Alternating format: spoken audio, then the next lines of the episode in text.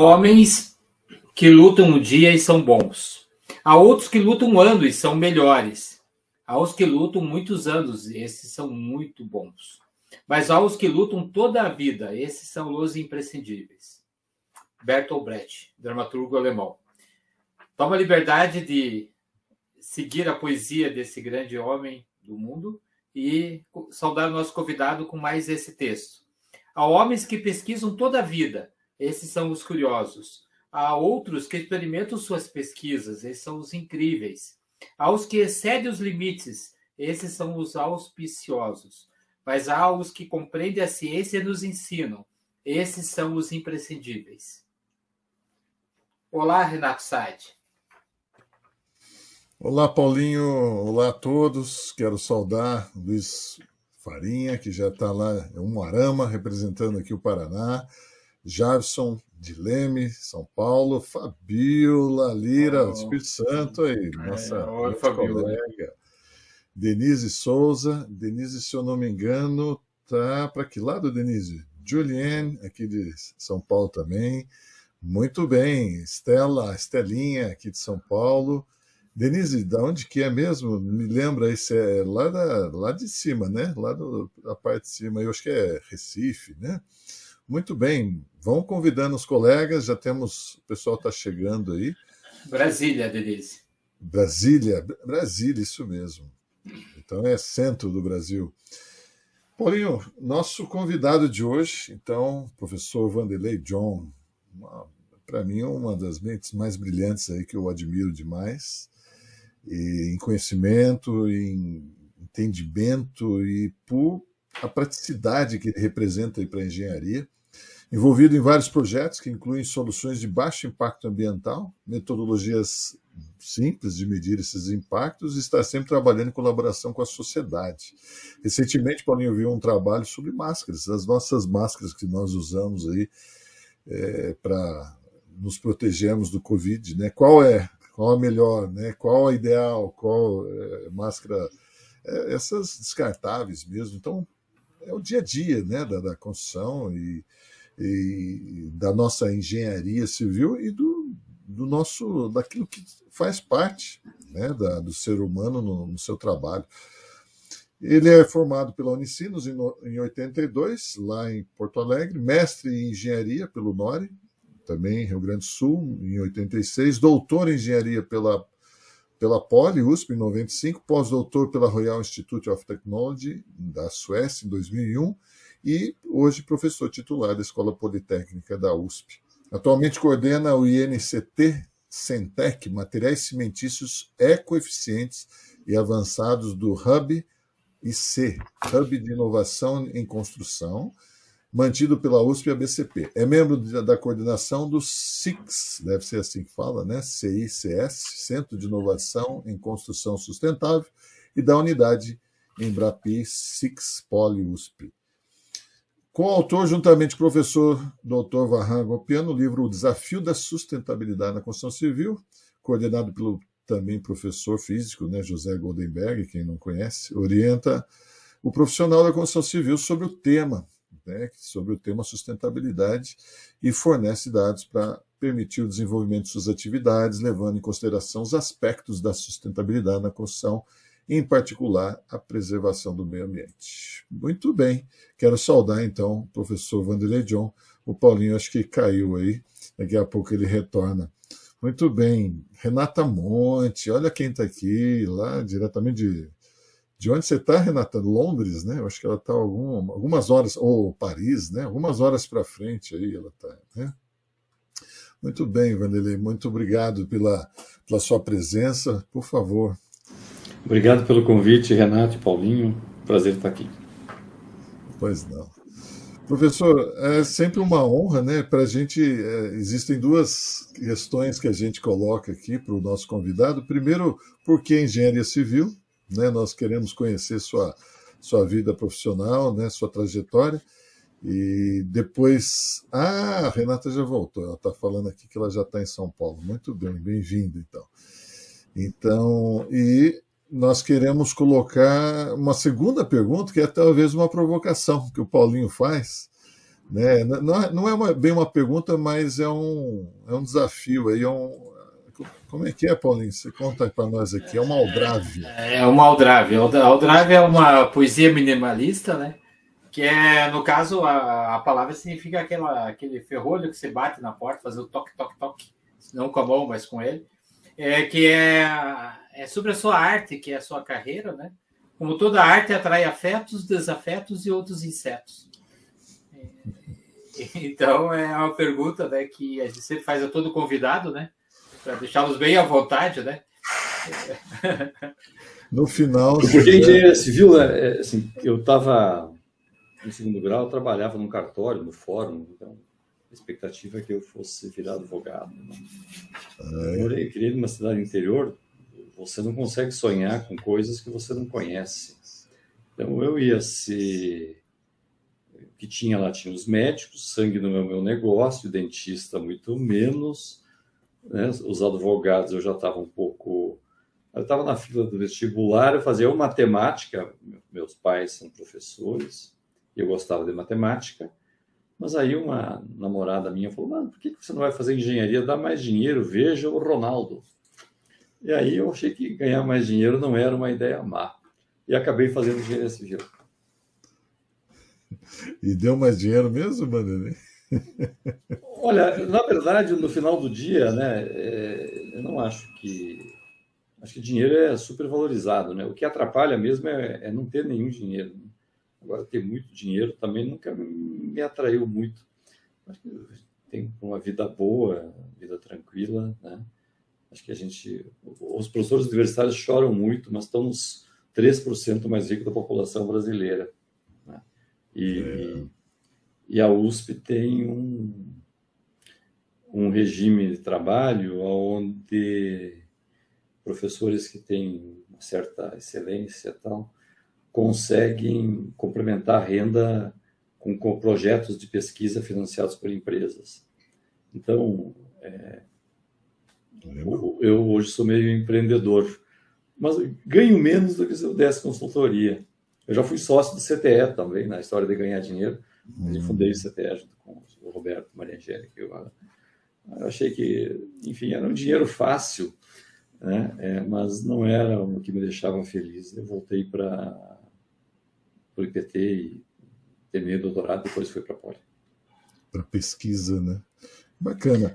O Roberto Falcão está aqui, o Iratan Shirakawa também está dando uma boa noite. Não sei se é a Márcia. Ah, é a Márcia, ela está falando aqui. O Iratã é a Márcia, ela está usando aí o, o chat do, do filho aí, está usando o programa do filho. Tá bom. Vanderlei, por favor, sinta-se à vontade de contar sobre sua, sua carreira. Né? Ah, né? até aquela provocação, né? É, a provocação quiser cara, deixar. Não? não sei quem disse uma frase, no dia que todo mundo concordar comigo, eu me mato. Né? É. Eu venho de uma região onde a gente discute as coisas, as pessoas manifestam opinião.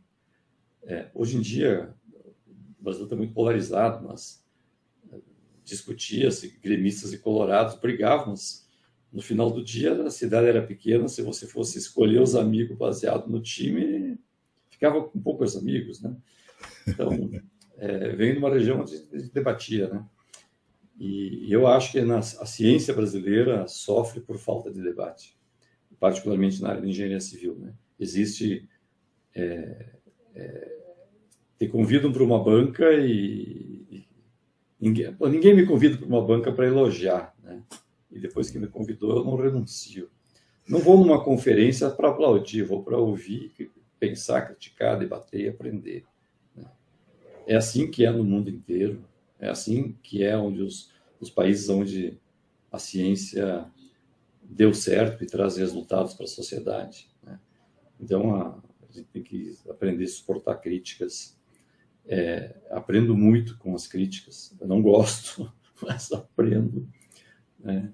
Eu acho que hoje eu já aprendi a criticar sem ofender, eu espero. Claro, para aqueles. Então, eu não tenho muito problema de ter pessoas que não gostam de mim. Eu fico feliz com os poucos que gostam. Eles, eles fazem a minha vida. E, e, esses são os afetos dos afetos, né? Mas fale um pouquinho então dos afetos, né? Pode falar, Paulinho.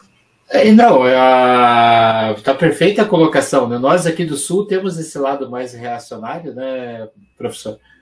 É, e está caracterizado, e realmente é, uma, é um grande ponto colocado, acho que já começa um primeiro ensinamento. É, o fato, essa cultura do politicamente correto, parece que você é, contender ou, ou, ter um ponto diferente num tema, parece que você está cometendo um sacrilégio, né? É, quando que o debate vai promover os grandes temas, né? Vai tirar o melhor, né? É, inclusive do palestrante, né? É, o que eu acho que é importante, né? Quer dizer, é, a gente não pode atacar a pessoa pelos dizer, um debate técnico. Não é um problema de quem está manifestando a ideia, é um problema das consequências da coerência daquela ideia. Da, né? Então, é, eu acho que tem que separar divergências e mesmo na política, né? É, dentro do campo democrático, democracia sem debate de ideias não é democracia, né? Sem divergência não é democracia. Sim, sim. Acho que nós perdemos um pouco é, essa capacidade de tolerar né, é, é, divergências, né? E, e se julga pessoas. Uma pessoa é muito mais do que uma declaração e uma ideia, é uma coisa mais complexa. Né? É, eu acho que para frente a gente nós temos que melhorar e coisas, dizer, piadas que a gente fazia há 20 anos atrás, hoje em dia a gente aprendeu que não fazem mais sentidos, né? Mas não dá para julgar os critérios de hoje uma piada dita 20 anos atrás, né? São essas coisas. Então, mas eu acho que para mim o que falta muito, eu acho que esse ano vai ser muito importante para o Brasil e ele é muito importante para a ciência, é a tolerância às divergências, né, a busca de, de encontrar uma verdade comum, alguma coisa que nos una, né? É, é, isso vale entre cientistas e vale entre cidadãos. Não, né, se eu divirjo de um cientista, eu não vou, nós vamos continuar coexistindo, né? Eu posso continuar divergindo, mas é, ele não é só aquela ideia, né? Ele não é só isso. Uma pessoa é uma coisa mais complicada. Perfeito. Acredito nisso. Difícil praticar. É, então, dentro dessa, dentro dessa linha da Odrávia, né, é, como cientista, nos, nos presentei com um afeto, um nome. Ah, não, vocês falaram antes da Maria Alba, né? Eu tenho, Sim. acho que duas mães, né? A minha mãe, minha mãe, mas a Maria Alba, ela, é, eu, eu, sabia química, só não sabia usar química. A Maria Alba me mostrou, né? Para que servia a química, como resolver problemas com a química, que eu, os rudimentos eu já sabia. Ela, acho que ensinou é, muito é, é, da coisa do rigor, né? É, enfim, na, na, na, pesquisa você não pode ter amor a nada, né? Você tem que ter os teus resultados, né? É, seu resultado vai contra as leis da física e termodinâmica, né? Então, tudo bem, você reveja. Mas, do contrário, são os teus resultados, né? Ah, o teu método está correto tal. Então, acho que devo muito a ela. E ela tinha um, um a gente tinha um relacionamento é, muito intenso nos últimos nos 30 anos que eu estou em São Paulo. Né? Trabalhei com ela, acho que o único período que a gente ficou afastado foi no período que eu fui para a Suécia, né? Mas no contrário, a gente é, então está fazendo muita falta, né? Um, inclusive tecnicamente, né? Mas enfim. Fica a obra, né? É, e as lembranças, né? Mas é duro, sim. né? É duro. Sim, sim. É, eu não a conheci pessoalmente, já fiquei encantado. Só de entrevistá-la, imagino Dividir a sala, dividir o corredor com ela, né? Deve ser. Hoje eu estava contando um pouquinho, Paulinho, como é o ambiente aí, né? As, as, portas abertas, a gente passa, vê vocês ali, né? Conversa. E muitas vezes vocês chamam a gente para conversar, e ela estava sempre ali, né? Então deve estar tá fazendo muita falta. Né? É. E permitido, passando a emoção, é, com toda a licença poética, um desafeto. Não, é, eu prefiro. É, eu tenho muitos, não vou privilegiar ninguém, não gosto. não, na verdade, eu tenho muitas. Eu, eu certamente não sou uma pessoa. Não faço muito esforço de ser popular, tal, né? assim, no sentido. É, as pessoas se acostumaram um pouco comigo, mas eu não, eu não acho que eu tenho desafetos. Né? Eu tenho pessoas que eu tenho é, divergências pontuais, algumas escolhem não conversar com você e tal. Né? É, tenho, na engenharia civil tem alguns, na física tem outros, na química, enfim. A vida é, é complicada. E, e, assim, hoje eu já faço bastante administração, né?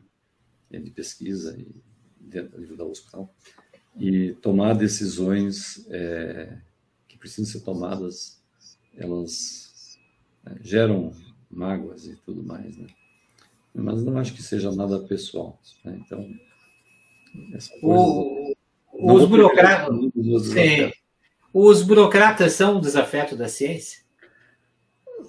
Eu, eu, eu particularmente acho que é, a burocracia tem um sentido de ordem, né? É, Quer dizer, a civilização não existe sem burocracia, que é um ordenamento das coisas, né, dos processos e tudo mais. Né? Acho que no poder público brasileiro, a, burocracia tem um fim em si. Uma vez nós trouxemos, em 1990, no início do, da, da, campanha da qualidade no Brasil, né, eu estava no, no, IPT, o, o Roberto, eu, Farran, Flávio Pique, a gente, o, o Roberto trouxe da Espanha o o, Garcia Merceguer, que era um cara que eu tinha usado o livro de concreto armado, era era era Garcia Merceguer, né? E ele tinha ido para qualidade, um projetista de estruturas, e um outro cara chamado Calaveira e Ruiz, que era um grande projetista é, e também dono de um laboratório um pouco nem o nosso Bauer no Brasil, né? uma das referências lá da Espanha. E ele falou que ele saiu cinco anos para fazer o doutorado dele quando ele voltou, a burocracia do laboratório dele tinha se multiplicado por cinco e o faturamento caído por dois. Então a burocracia se multiplica, né?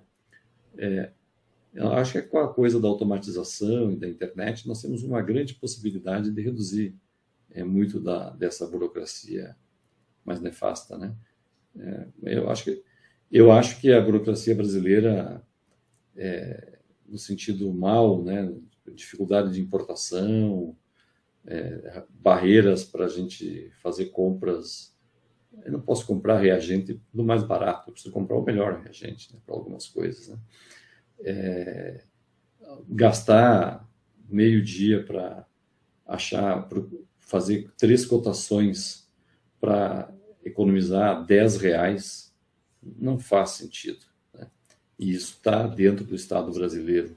Este é um problema do custo Brasil e tem muito a ver com a justiça brasileira, que é um dos problemas mais sérios do Brasil, é uma justiça que não funciona, ela demora e, e é a justiça como parcela do PIB mais cara do mundo. O pessoal fala que acabou a monarquia no Brasil, os príncipes estão na, nos juízes procuradores. Né?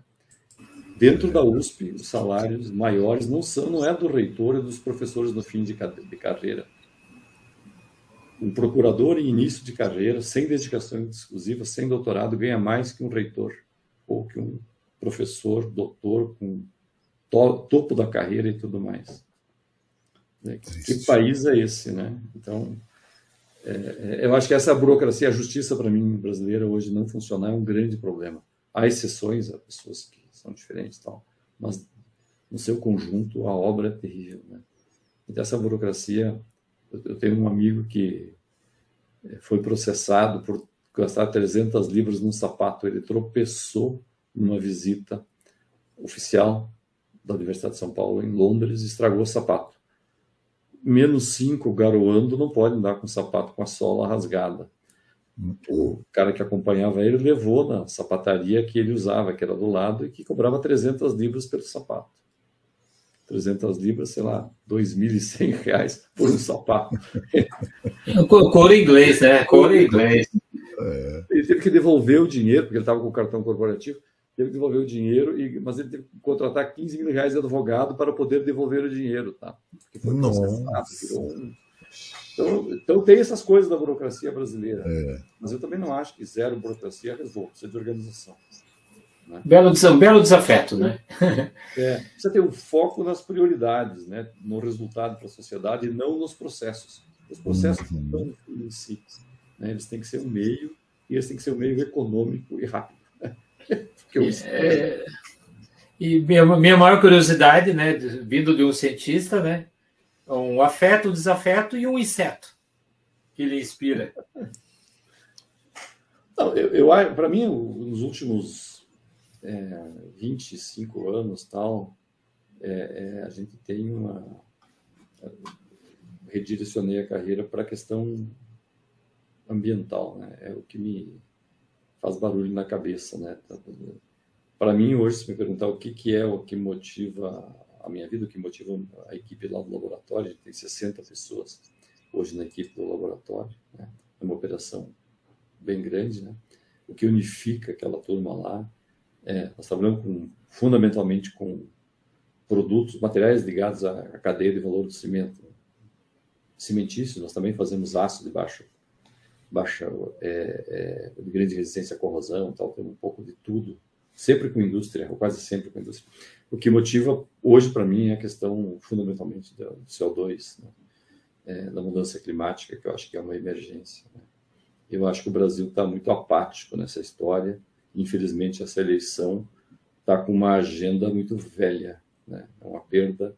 Nós estamos 30 anos atrasados na questão das mudanças climáticas e nós temos um, enquanto país, uma potência, temos uma matriz energética das mais limpas do mundo, acho que uhum. perdemos para a Noruega, mas nós vamos perder isso, estamos perdendo isso. Né? Enterramos 10, 100 bilhões no, próximo, no pré-sal, né? se tivesse enterrado aqueles 100 bilhões em energias renováveis, nós estaríamos em outro nível. Né? É, nós estamos muito dependentes da hidroeletricidade, que com o clima indo para extremos, secas, etc., nós vamos começar a ter problema de, como nós já enfrentamos em 2000 e o ano passado foi quase, tá? de não poder produzir, as fábricas pararem. Né? E o que está acontecendo na Índia agora, né? as pessoas não se dão conta, né? As ondas de calor, o calor fica tão alto, tão insuportável que a construção tem que parar porque as pessoas não podem trabalhar ao sol porque não conseguem trocar calor. E vão, as pessoas vão para casa e ligam o ar condicionado, que está cada vez mais barato. Aí sobrecarrega o sistema elétrico da Índia e as fábricas têm que desligar. Na China também suspenderam fábricas para poder manter as pessoas com ar-condicionado. E o ar-condicionado, para as pessoas mais doentes e frágeis, não é mais um luxo, é uma condição para sobrevivência. Morreram 6 mil pessoas na Europa de onda de calor recentemente, na Europa. Tá? E quando esse troço chegar. Então, a gente tem que. Para mim, o inseto, o que preocupa, aquela coisa que fica me incomodando. Estava agora a tarde inteira, a UFRA fazendo uns eventos aí repensando a universidade, estava tá? discutindo a questão da indústria, a questão das mudanças climáticas, elas são uma emergência e é isso que, que, que, que eu acho que nós vamos agora começar a discutir isso em estruturas de concreto armado, tem um movimento de baixo carbono, a indústria de cimento tem meta de carbono zero, a siderurgia tem meta de carbono zero, tem, nós vamos ter que mudar o nosso cimento, tem que mudar o nosso concreto, temos que melhorar a eficiência. Espera-se no mundo que o projeto de edifícios, projeto de edifícios reduza em 20% o consumo de materiais para os mesmos edifícios, sendo que os edifícios vão ter que sobreviver aos, ao clima que vem aí, que vai ter mais eventos extremos, como ventos intensos, etc. Tá? Então é um, é um, desafio enorme. Nós estamos nos enfrentar, é, nos preparar para isso e, e hoje já tem um movimento aí que a BCP, a Abraim, Sinduscom, CEBIC e tal, estão começando a se mobilizar. A indústria cimenteira extremamente organizada, a indústria do aço bastante organizada, mas as outras cadeias é, ainda né, a maioria dos projetistas de estruturas não consegue nem saber ou de um engenheiro de obra como ele contribui para as mudanças climáticas e o que ele pode fazer para que o problema seja minimizado. Né? Nós não vamos deixar de enfrentar é, as mudanças. Né? Aqui em São Paulo, a gente já está sempre de olho nas reservas de água, né? Vem, tem, vem água de 300 quilômetros, sendo que aqui, em média, chove um metro e meio por ano. É, é, claro, são 23 milhões de pessoas na, na região expandida. É, se, se, o clima ficar mais instável, isso aí vai, não tem como abastecer 23 milhões de água em cabo, de pessoas em carro-pipa. Até porque a água virá de onde? Faz as contas. Tá? Então, a, a coisa é extremamente séria. Né? E ela tem implicações em absolutamente todos os setores industriais. E a engenharia civil mexe com uns 40% do CO2 antropogênico. Cimento 8, aço 8. Depois tem a cerâmica, a madeira da Amazônia, que é um, um negócio horroroso. Né? É, é, todos os plásticos, tudo tem CO2 e tem a operação dos nossos edifícios. Então, são, tem muita coisa para precisa ser desenvolvida e nós não podemos importar soluções do hemisfério norte, porque eu tenho um amigo arquiteto que fala erraram a latitude, né? É, nosso mundo é outro. E tem um outro problema de orçamento, né? A renda per capita do Brasil, poder de paridade de compra, é um quinto da europeia e norte-americana. Agora está chegando num sexto. Tá? Então, estamos perdendo renda. Estão perdendo Ou renda. seja, a cada ano que passa, um europeu produz cinco vezes mais do que um brasileiro. O país produz, por cada habitante, cinco vezes mais que um brasileiro. As diferenças que a gente tem implicam em diferentes orçamentos. Uma vez veio uma delegação da, da Inglaterra para cá para oferecer soluções de cidades sustentáveis. Aí me convidaram para falar sobre por causa desse livro. Aí os caras apresentaram lá um mundo, né? Eu falei, olha, o que, que você acha? Eu falei, acho tudo lindo. Divide o orçamento por cinco e nós começamos a conversar, entende? Porque o nosso poder de compra é um quinto. Tá? O brasileiro vai para Paris, vê a Champs-Élysées e acha que, Paris, que a França inteira é Champs-Élysées. Não é. Tem os Banlieue, que são outra coisa. Né? E volta para o Brasil dizendo que o Brasil acha que o Brasil é pobre porque tem corrupção. Não tem, não é isso. Nós somos pobres porque nós não temos produtividade. A nossa indústria produz, o brasileiro produz pouco. Nós temos uma sociedade pouco produtiva. Tem a burocracia, mas tem a nossa indústria que é atrasada, a nossa construção civil é mega super atrasada, certo? E por isso nós somos pobres, né? O país rico é aquele que a sociedade produz muito. Tá? Isso depende de educação, infraestrutura, organização, burocracia simplificada, sistema de imposto minimamente racional, para ninguém perder tempo com bobagem. Né? Nós somos os reis de perder tempo com bobagem. Verdade. É. Tempo é o que nós não temos nas mudanças climáticas ou na nossa vida. Né? Olha aqui, cabelo branco e tal. É. Passei da metade. Passou. Vanderlei, isso você está falando. Ontem eu recebi até da, da jornal da USP, né? Faculdade de Medicina adapta currículo para enfrentar efeitos de mudanças climáticas.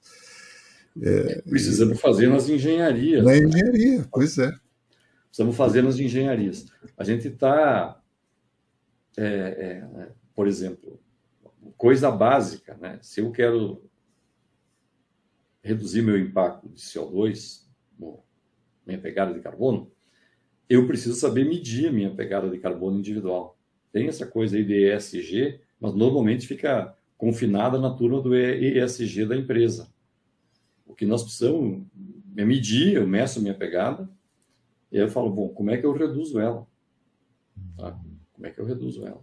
E aí eu preciso imaginar novas formas de fazer o que eu faço com menos carbono. Tem muito espaço para pesquisa e muito espaço para inovação. E nenhum espaço para estar tá funcionando não mexe, que é a máxima brasileira. Está funcionando, não mexe. Né? Nós temos que começar a nos mexer. a riqueza das nações está na capacidade de inovar. Né? A Holanda não. O brasileiro acha que nós temos nióbio, só fala de nióbio, né? ah, que tem uma Isso é tudo bobagem. Petróleo, nós exportamos petróleo. Se, se, se riquezas naturais fossem importantes, o Japão e a Holanda, que importa até argila para fazer a cerâmica de Delft, importa brita pedra britada e areia da Noruega e da Islândia, importa brita. Nossa, tá? Não seria um país seis vezes mais rico per capita do que o Brasil. O que, que eles têm? Eles têm uma engenharia padrão mundial. Né? Eles, eles desenvolvem coisas que o mundo deseja. E eles são muito bons no que eles fazem. Nós ficamos sonhando com recursos naturais. Uma operação extrativa as nossas grandes empresas são empresas extrativas. A Vale é uma empresa extrativa, né? uma empresa importante, padrão mundial. Existe um padrão de navio chamado Valemax, que é um padrão de navio graneleiro, que é o maior, maior navio do mundo, e o Canal do Panamá foi dimensionado. Enfim. Tá? É, mas ela é uma empresa extrativa. A Petrobras é uma empresa extrativa. Nós, temos temos celulose e papel extrativo. Por aí vai. Agricultura, um pouco diferente. agricultura é um setor de altíssima produtividade, alta tecnologia. Né? É. O que mostra o, qual é o caminho, né? É, não mexer ou fazer que nem a agricultura.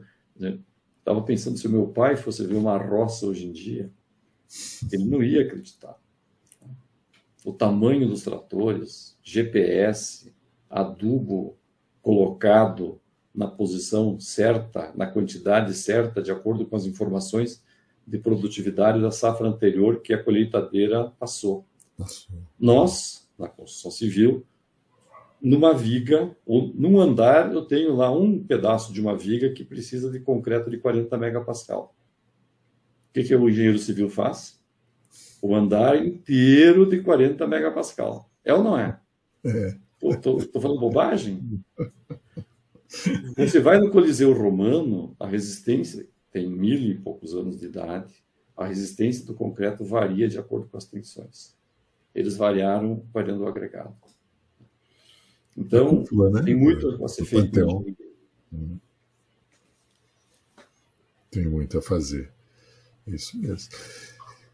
Olha só, eu, eu você estava falando dos desafetos, né? Ou, ou em relação à, à, tua sinceridade, né? Mas eu, eu acho que isso é uma forma de você. É, há, há 3 mil anos o sábio Salomão já falava assim, né? Que como o ferro afia o ferro, assim o homem afia o seu companheiro, né?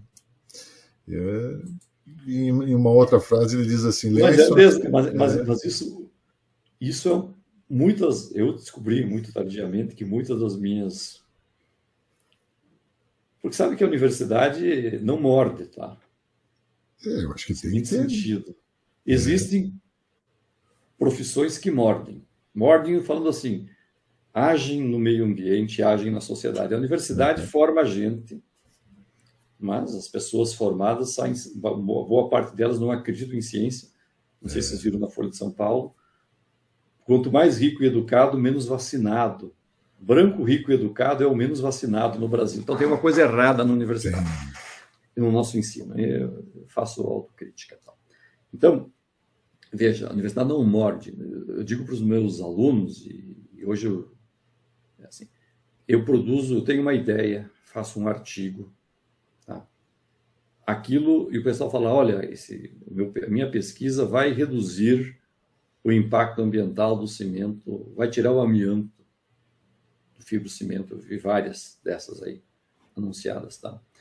Veja, nenhum artigo e nenhuma tese tem impacto nenhum na sociedade, a não ser produzir um doutor, um mestre que é um cara mais educado, mais inteligente e que talvez possa ajudar a gente a sair do buraco. Né? Vai ser mais produtivo, vai dar mais resultados, né? para a sociedade, vai ter mais ideias, vai ser mais criativo. Isso que, gente, isso que eu espero particularmente da pós-graduação.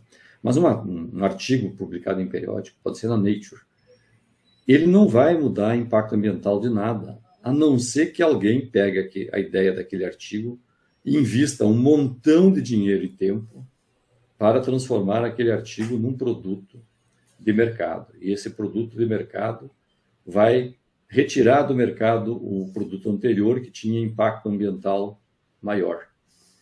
Eu. Então, a universidade não morde, ela não reduz o impacto ambiental de absolutamente nada. Ela gera ideias com um potencial. Tá? Ela gera ideias com potencial. Nos últimos anos, na USP, a gente está obcecado, e estou envolvido em agência USP Inovação e outras coisas, de criar mecanismos de se aproximar com a da indústria, para que as ideias saiam do laboratório e cheguem no mercado. Sim. Tá? Cheguem no mercado. Então, nós temos, há 10 anos, estamos trabalhando um pouco mais, é, para responder a pergunta de um aluno, que foi assim, quanto cimento de, de fato precisa para fazer concreto? Cimento cola, ligante, cimento que reage. Ela ficou meio eu dei aula e ela ficou, você tem que ter um mínimo. Eu falei, é, Fernanda, tem um mínimo. Mas eu tenho uma reunião. Falou, mas eu quero saber qual é o mínimo. Eu falei, então tá, então, meu, maneira clássica de se livrar de aluno. Falei, amanhã, sexta-feira, oito da manhã, na minha sala. Nunca ninguém, nenhum aluno tinha aparecido. Cheguei 15 para as 8, estava ela lá. Então, como vamos descobrir qual é o mínimo teor de cimento que a gente vai fazer, usar para fazer concreto? Porque quanto menos cimento, 99% do CO2 do concreto está no cimento, exceto em regiões tipo na Amazônia, onde não tem agregado. Falei, cara, o que, que eu faço com essa menina, né? Agora não tinha a menor ideia. E a gente, ela trabalhou seis meses para fazer um gráfico. Arranjou mais outra menina, a Patrícia, mais seis meses para fazer, complementar o gráfico. E depois eu consegui um doutorando, o Bruno da Minelli, que é um arquiteto, que dedicou quatro anos da vida a criar. Né? Então, é, é, é, esse processo todo é um, um, processo que eu acho é, é, muito é, muito criativo né? e muito necessário né? e que a gente tem que aprender a gerenciar e aproveitar as oportunidades. Né? E, e a, a, pergunta dessa menina, é, que eu não queria ouvir, que ela estava me irritando, e ela me obrigou a ouvir ela. Né? Hoje ela é uma executiva de multinacional na Nova Zelândia ou na Austrália, algum lugar assim. É, é, mudou o meu laboratório e eu, a gente está aqui na esperança que a gente vai ajudar a mudar o que é o concreto o cimento no mundo. Mas, e... preparado para ouvir. Esse é um projeto de médio prazo? Ah, já tem 10 anos. A gente já teve apoio da Intercement, que fez um aporte significativo. Tá? É, nós já aplicamos ele em argamassa, em fibrocimento, com outras empresas. E hoje nós já fizemos as fundações do nosso edifício experimental SIX, é, cortando 52% do cimento da formulação, tá? e, acabando com a exudação, baixando a pegada de carbono em 50%, é, reduzindo a água em, acho que 20%, 25% da formulação do concreto. Tá? É, e agora o nosso esforço é para colocar isso em escala industrial.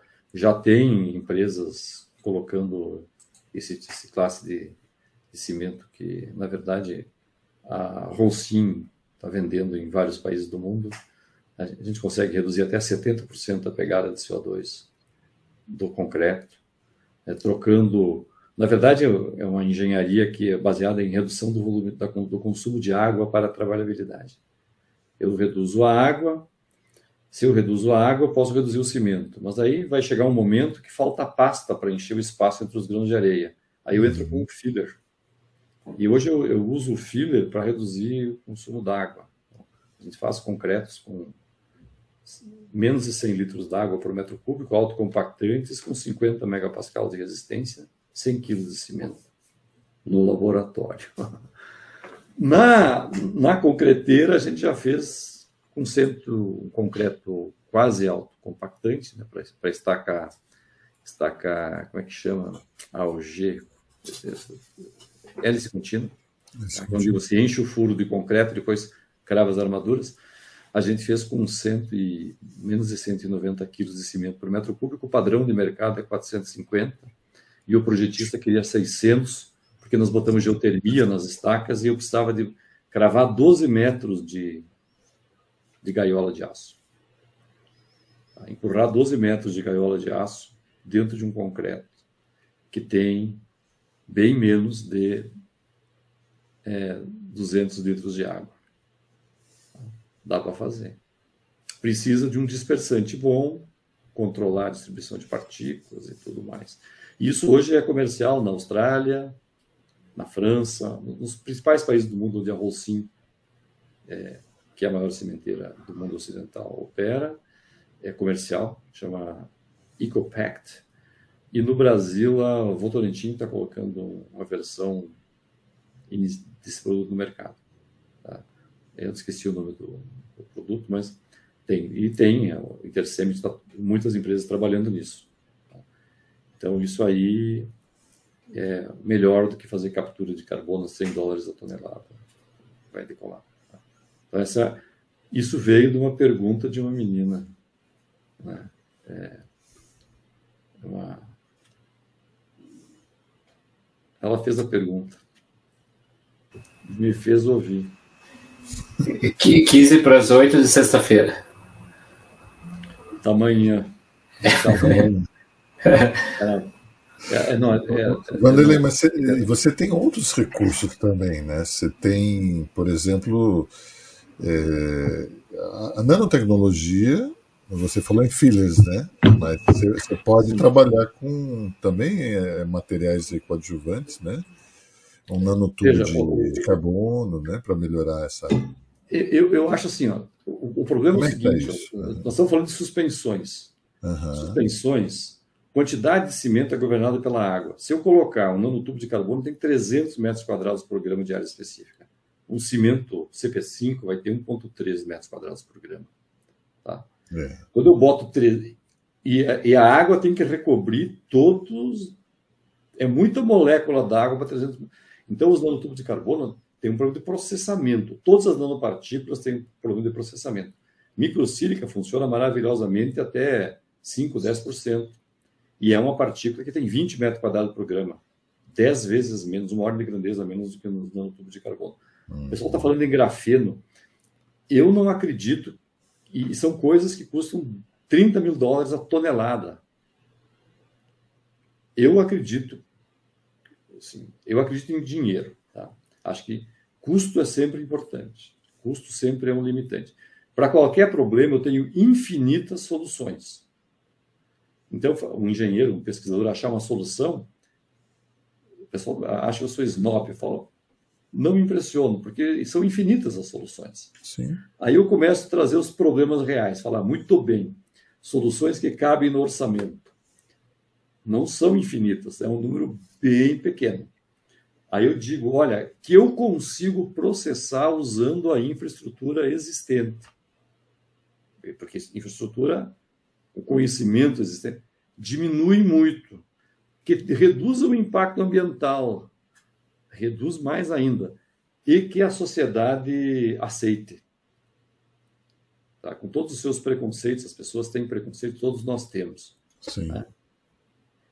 Então, as soluções que eu chamo de sustentáveis são aquelas que cabem no orçamento, reduzem o impacto ambiental substancialmente. E mexe menos tá? com a Mas cabem no orçamento. Tá? E as pessoas aceitam. Todas as nanopartículas têm um problema de respirabilidade. De, então, está cheio de coisa. Então, eu acredito que vai ter espaço para nanopartícula. A gente tem, eu trabalho no meu INCT, tem o professor Celso Santilli, da Química de Araraquara, um cara. Ele, nós estamos imaginando, ele está imaginando, eu fico dando ideia e dizendo que não funciona, funciona tal. Nanopartículas que mudam de forma. Tá? Então eu consigo misturar, quando elas misturam, elas não estão com aquela área específica gigantesca. Depois que eu coloquei lá o concreto, ela muda de forma hum. e trava o meu concreto.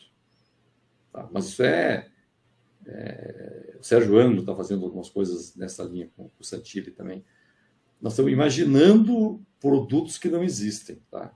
Então, eu acredito em nanotecnologia, tem muita aplicação. Mas é, quando eu vou falar de cimento, eu estou falando de coisas de 4,5 gigatoneladas de cimento por ano, dá uns 600 quilos por habitante por ano, de materiais cimentícios, eu estou falando de 4 toneladas por pessoa por ano. Nada disso pode ser caro. Nada disso pode ser raro. Nesta escala, nada pode ser raro. Ah, vou, vou substituir o cimento. Na real, na escala do ambiente construído, eu preciso usar matérias-primas abundantes. Fizer uma análise química da crosta terrestre, né, é silício, alumínio, ferro, cálcio, magnésio, tudo oxidado. Tá? Isto aqui é 98% dos, da composição da crosta terrestre. Nós fazemos cimento com silício, cálcio, alumínio e ferro. Ah, tem cimento de. Eu estou trabalhando hoje com cimento de silicato de magnésio, vai ser carbono negativo. Mas olhando as jazidas que nós temos no Brasil, tal, talvez a gente consiga fazer 10 milhões de toneladas ano por uns 10 anos, aí acaba as jazidas. É ruim? Não. Dá para ganhar dinheiro? Dá. É carbono negativo? É. Vai substituir o cimento porta? Daqui, nós, nós vamos estar, daqui a 4, 5 anos, vamos estar produzindo 80 milhões de toneladas de cimento porta por ano. Hoje temos 60, já tivemos em 70. Em 2030, vamos estar talvez com 100 milhões de toneladas de cimento porta por ano. Se o Brasil der certo, nós deixar de ser miseráveis, entende? sair dessa vibe de, de pobreza, né? largar de mimimi e pensar no futuro. Eu não aguento mais mimimi, porque as urnas é tudo mimimi. Nós temos que pensar no futuro, nos unir pelo que interessa. Pô. E, e, e não, não, se eu pensar alguma coisa dentro do tubo de carbono, não, não cabe, cara. Assim, vai ter nichos, aplicações, mas eu estou interessado em escala. Escala, porque cimento é muita escala. Eu tenho que pensar em coisas que escalam. Ah, mas escória, posso fazer concreto com 80% de escória. Se eu pegar toda a escória do Brasil, dá 12, 13% da produção de cimento na média. Se eu faço um cimento com 80, alguém vai ficar sem escória. Cinza uhum. volante, lá, o, o cara lá do Canadá botava 60%, 70%, a gente só bota 30%. O cimento fica super lento. Produtividade é tudo. Produtividade em materiais cimentícios é velocidade de endurecimento e de desforma. Tem muita riqueza sendo perdida esperando o concreto endurecer, do meu ponto de vista. Tá? Eu acredito em produtividade, porque é isso que tira os países da miséria. Né? Paul Krugman fala uma coisa: é, produtividade não é tudo, né? Mas no longo prazo é quase tudo. Cara Nobel de, de economia. Né? Então eu acredito nisso. Então eu não vou, não vou e as, e as pozolanas de cinza volante são o quê? 2, 3 milhões de toneladas por ano. É nada, tá? tá? É nada. E vai diminuir. Vamos fechar Jorge Lacerda lá, porque é velha, poluente e ineficiente. E tem que fechar mesmo. É isso que está acontecendo no mundo inteiro. Então, ah, mas vou fazer argila calcinada. Minha amiga Karen Scrivener faz isso tal. É, argila calcinada, ela vai consumir um, 1% da massa dela em dispersante para funcionar em concreto. Eu acho que ela vai funcionar em argamassa. Mas em concreto, ela não vai funcionar porque 1% de dispersante é três vezes mais dispersante, ou duas, que eu uso para fazer um concreto autoadensável é, usando filler. E dispersante é caro, 10 mil dólares a tonelada, mais ou menos. Então, é, eu olho para as coisas, olho para o preço, a escalabilidade e decidi já há algum tempo, né, na verdade, ideias do Varran, que a gente elaborou, vamos trabalhar com soluções ecoeficientes, escaláveis. Uhum. Ecoeficiente porque é baixo impacto ambiental que cabe no custo. Somos um país pobre. E a gente desenvolver coisas baratas dá para vender para todo mundo, para a Índia, para a China e até para os ricos. Tá? Se eu desenvolver coisas caras, eu vou vender para os ricos, talvez. Mas os ricos são os pobres do mundo é que vão construir. É a China, é a Índia. Aí tem 2 bilhões e meio de habitantes. Tem a Exato. África, que cresce, uma loucura, e a América Latina. O mundo rico é menos de um bilhão de pessoas. Esses caras têm o grosso do impacto. E no impacto no futuro está no sul. Então precisamos de coisas baratas. Eu só estou interessado em soluções baratas e escaláveis. Ah, vamos usar resíduo de construção, né? Já, já ouviram falar dessa? Eu já tenho muita pesquisa, trabalhei com o Sérgio Ano, tem coisa maravilhosa. Se eu usar 100% do concreto, do resíduo de concreto e argamassa, eu tenho matéria-prima para atender 10%, talvez 15% da demanda de matéria-prima da indústria atual. Nossa, não é nada, né? Tá? Então, né, nós precisamos de ideias novas e matérias-primas escaláveis e os fillers, pode ser qualquer coisa, moída, são essa, para nós são essa solução. Tá? Eu consigo trocar 50%, 60% do cimento reativo por um material inerte, desde que eu tenha um dispersante e eu controle o empacotamento. E esse material inerte hoje só pode ser calcário, mas nós fazemos com dolomito, com cristobalita e até granito ignais. Tá? E eu consigo, não a performance maravilhosa do, do calcário da cristobalita, mas eu consigo resultados muito decentes de mitigação. Essas são soluções escaláveis de baixo custo. Tá? E eu, a minha vida hoje é isso, é que isso chegue no mercado. Eu estou até meio relaxado, os meus relaxado nas pesquisas porque, né, fico namorando empresa, porque eles precisam entender. Porque se eles não entenderem e não usarem a tecnologia, ela foi uma tentativa infrutífera. Wanderlei, a questão de durabilidade está. É, é, você falou em resistência, né? mas a gente está falando em durabilidade também, né? É, Porque ele está tirando o, ligante. Ou seja, o, o, o, Renato, você que é um cara que vê prédio. Eu trabalhei no IPT 10 anos com com patologia, junto com a Maria Alba e tal. Uhum. Quando saí do IPT, falei para o Varran, nunca mais quero fazer isso. Eu achava que a engenharia brasileira era um lixo, só tinha problema, porque eu só via os problemas. Né? Uhum. É que nem policial, que só trabalha com quase só com bandido. Ele acha que o mundo é todo mundo bandido, né? porque bandido. a amostra dele é viciada. Né? O juiz, né? e os professores também ficam achando que todo mundo não sabe nada, porque os alunos, sempre os alunos não sabem nada. Enfim, são problemas de amostra viciada. Uma durabilidade é o seguinte: você já viu o problema de corrosão de armadura no, dentro de um prédio, no, no pilar interno de um prédio, longe da garagem e longe do teto? Muito bem. Quantos por cento do concreto? Então, corrosão de armadura é garagem, certo? Certo. Fachada e laje de cobertura. 85% dos materiais vão para os edifícios prosaicos. A engenharia civil pesquisa e fala muito as grandes obras emblemáticas. Ah, como é? Eu não estou interessado em baixar o impacto do Burj Khalifa. Ele é irrelevante para mim. Ou das obras do, do Calatrava, ou esses caras fazem 0,01% da, do impacto. Nós precisamos baixar o impacto dos edifícios que não, ninguém sabe o nome. Esses caras que gastam tudo. Tá? Bom, olhando para esse edifício, quadradinho, pilar, viga, tal, né, etc. Eu vou ter problema de corrosão no perímetro. Tá? Eu tenho, primeiro, teor de cimento está aprovado pelo professor é, é, é, Arno Bentur, que minimum cement content, ele fez um paper, minimum cement content is a, a, a, a must or a myth, e concluiu que era um mito. Nós estamos trazendo o mínimo teor de cimento. Ele estava falando em, 100, em 200 quilos, eu estou falando em 100, em 80, 70 quilos. Tá?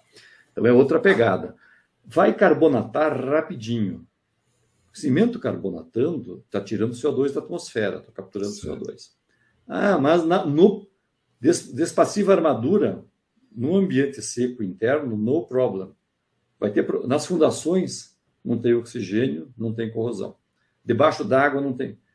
Problema nas áreas que molha e seca.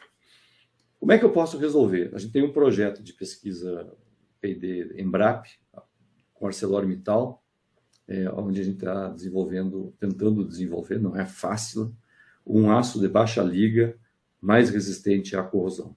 Temos uma equipe internacional trabalhando com a gente. Né? Uma ideia a gente apresentou para a ArcelorMittal, falou, ó, nós temos esse concreto, tem esse pegado, isso aqui é a tendência do futuro, e mesmo os concretos com alto teor de escória, eles não dão a mesma proteção. Né? E, e, e tinha uma capa, do, uma matéria do The Economist falando assim, the, the, cancer, the concrete cancer. Olha. Aí ele falava da corrosão de armadura e a solução. Uhum. E eles compraram o projeto. E a equipe está tentando fazer. Talvez tem uns 90% de chance de dar certo. É muito inovador. Tem 10% de chance de dar errado. A CBMM também entrou no projeto. Estamos tentando. Estamos, a equipe, eu não sou o cara de corrosão, estamos dando o melhor. Sim. Então, vamos melhorar o aço. Sim. Segundo, eu posso botar inibidores de corrosão no Boa. concreto. Tá. Pelo menos no concreto do perímetro. Do miolo eu não preciso. Terceiro, também é possível. Tá? A minha luz aqui entrou de greve, economia de energia. É, é, terceira solução, eu posso pintar o meu concreto e fazer impedir a carbonatação. Sim. Solução que eu não Pintura. gosto. É. Porque eu gosto do, do concreto absorvendo do... CO2 e diminuindo o problema de mudança climática. Você quer carbonatar ela, tá? Então, veja. Mas é significante essa carbonatação, Vanderlei? Olha, tem, esse é um outro problema que a gente tem que modelar, né? Tem algumas pessoas no Brasil trabalhando com isso, a Edna Possan, lá de, da Unilo, tem trabalhado bastante tempo com isso. Tem um paper famoso da Nature, é, num dos jornais da Nature, que é a, a Carmen Andrade, que é toda nossa amiga participa tal, mas os modelos são muito fracos, porque faltam informações sobre a geometria das hum. estruturas hum. de concreto. Nós não sabemos a geometria que a estrutura de concreto tem, nem o FCK. Também não sabemos a pintura que, a, que essa, essa estrutura recebe. Está pintada, não está pintada. Não temos dados de verdade, porque eu não posso medir só a profundidade de carbonatação, eu tenho que medir carbono capturado. Certo. E a gente tem alguns dados de, não temos um banco de dados sólido, de profundidade de carbonatação ao longo do tempo. E não é exatamente linear. Então, tem uma briga aí da indústria cimenteira, eles querem colocar isso no IPCC, tá? mas eles davam a conta que esses caras fizeram que um quarto do CO2 emitido a cada ano é capturado pelo concreto do passado, pelo estoque. Uhum. Mas a conta é muito frágil. Uhum. E o IPCC não aceitou. A gente fez uma, participei de uma reunião na Cidade do México, uns três, quatro meses atrás, com os caras do IPCC nesse assunto. É um é cara mexicano do IPCC que concordou em discutir com os cimenteiros, né? E eu estava dizendo já há anos que a conta, eu, a Karen, a Karen, a, a Karen Scrivener, o, o, outras pessoas, né, cara, eu sei somar, entende? Eu conheço estrutura de concreto, não estou convencido. Se eu não estou convencido, não vou convencer o IPCC. Precisamos de dados. Então, é importante, e eu acredito que no futuro as estruturas de concreto, as argamassas, vão ser projetadas para acelerar a carbonatação. Os, os fillers, na verdade, a gente sabe que eles aceleram a carbonatação. Tá? Eles aceleram não só a velocidade de carbonatação, quanto a quantidade de carbonatação. Um cimento puro, raramente eu consigo capturar, carbonatar mais de 80% do, do cálcio presente. E a gente consegue talvez aumentar isso. Também estamos mexendo um pouco com a química, da água do poro para acelerar. Enfim, tem um monte de ideia, mas eu tenho um doutorando, uma doutoranda começando agora nesta pergunta, que como acelerar a carbonatação do concreto para horror de muita gente. Mas isso é ciência, é para frente. É, tá certo. É. A gente tantos anos protegeu o concreto do, da carbonatação, né? Ciência tá mas, mas, veja, não faz sentido. Perfeito. Está pensando fora da caixinha. É, e aí tem uma outra coisa. Eu poderia também imaginar com impressora 3D fazer uma casquinha de concreto de alta resistência por fora que e um miolo de concreto que não precisa te proteger da carbonatação. Eu, eu preciso de proteção do cobrimento. Eu não preciso do miolo. Sim, é lógico. Eu preciso disso na fachada, não dentro do prédio. Tá? Então, a engenharia está cheio, a engenharia civil está cheio de coisas que são aproximações grosseiras que funcionam, é. mas que tem um custo, uma externalidade, um custo ambiental que nunca foi precificado. Hoje nós vamos começar a precificar, fazendo benchmark de CO2 em estrutura de concreto, né? começando a trabalhar com o professor Ricardo França, que vai voltar a Poli para trabalhar em como projetar estruturas de concreto de mais baixa pegada de carbono, né? é, trabalhando com o pessoal da Arcelor é, na área dos aços. Estamos começando um projeto dentro do Hubic, que é o Hub de Inovação na Construção, que nós temos com a BCP, com as cimenteiras brasileiras para discutir ideias novas. Enfim, é, é, é isso, né? A gente precisa. A gente tem as, ideias. essas ideias, as... Vanderlei? Esse, isso está é, tá em algum site? Isso é, é, a gente consegue ler isso? Ó, os projetos da Embrapa eles têm todo um resumo público, tá? E, uhum. e nós, meu grupo, não, somos, não sou o cara que mais publica no Brasil, mas também não sou o cara que menos publica. A gente publica a ciência, tá? É, é, a, a indústria paga para a gente desenvolver soluções, né? Para ela se reembolsar, porque funciona assim, né? Nós publicamos a ciência, se o cara tiver paciência de ler os papers e ir para o laboratório resolver os problemas que são tecnológicos, né? As pessoas não entendem. Assim, quando a gente vendeu um projeto para a Intercement, né, foi um projeto bem grande, é, de baixo carbono, fala assim, pô, você, o Bruno da Minelli tinha acabado de ganhar com uma tese de concreto de baixo carbono é, o prêmio de melhor tese da USP em dois anos. Fala assim, pô, mas você é muito esperto, hein? Vendeu para a Intercement um projeto que já estava resolvido. Aqueles que acham que botar produto, tecnologia no mercado é orientar, é fazer uma tese, estão muito enganados. Depois da tese, nós trabalhamos com 10 pesquisadores, quatro anos com a Intercement, para resolver os probleminhas que faltavam. Né? A, a, a, ciência básica estava lá atrás, entende? Isso pertence à Intercement. Agora nós temos outras coisas. Estamos numa segunda versão, temos outras ideias, outras experiências, né? E estamos aí. Então, a gente, a gente. Eu acredito que durabilidade é um problema sério, tá? mas nós, nós, nós temos que. É, é, nós estamos enfrentando hoje outros riscos. Se a gente quiser fazer coisas hiperduráveis e tudo mais, talvez a gente vá morrer porque o clima vai nos matar. Né? Então, nós precisamos ser razoáveis. Né? E, e, e, e nós não, não dá para continuar construindo como nós construímos até hoje. Não é sustentável. Não. Não é sustentável. E coloca a humanidade em risco. Se a Terra crescer 3 graus centígrados, capa do The Economist, no safe place. Ou você vai ser pegado por tempestade, por vento forte, por seca, por onda de calor, com falta de energia, você morre. É, é isso que nós estamos, nós podemos enfrentar. E não é não estou falando dos meus netos, né, que, eu, é, que é o que eu achava, né? É, estamos falando nós aqui, eu com 60 anos de idade, tô, vou enfrentar isso ainda. Tá? Nossa, isso é, isso é um resultado, inclusive, da nossa engenharia. É, exatamente. Eu, é, você estava falando da patologia, eu acho ela insustentável, né?